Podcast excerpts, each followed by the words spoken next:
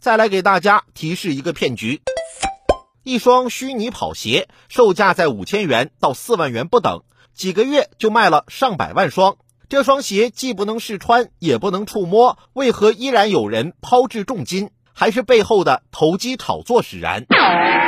据了解，虚拟鞋有跑步赚钱等新玩法。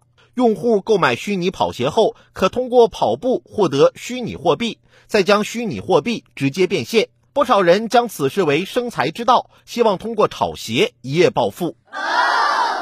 边跑边赚，听上去很美，但和所有的击鼓传花游戏一样，早期参与者或许能获益，越往后风险越大。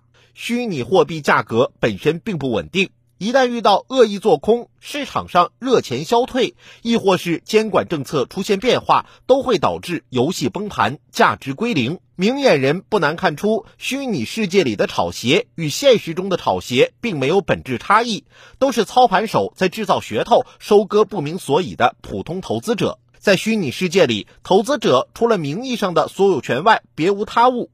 一旦游戏终止，就成了两手空空的接盘侠。站在幕后的庄家却赚得盆满钵满。虚拟鞋基于 NFT 及非同质化代币进行，还存在炒币之嫌，面临监管风险。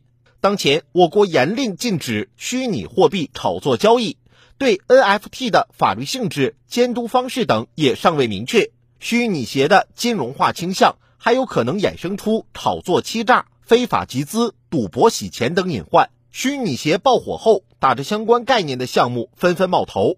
无论冠以多么新潮的概念，将没有实物依托、不具备应用场景的虚拟物变成真实货币的等价物，并炒成天价的做法，都有庞氏骗局的嫌疑。这种建立在空中楼阁上、依附于概念炒作的游戏，还是谨慎为宜。相关部门也应提高警惕。加大监管力度，让恶意炒作者付出必要代价。同时，要积极科普，向社会大众讲清楚一些所谓的科技创新实为挂羊头卖狗肉的伪概念，盲目跟风不可取，贸然入局容易遭遇财产损失。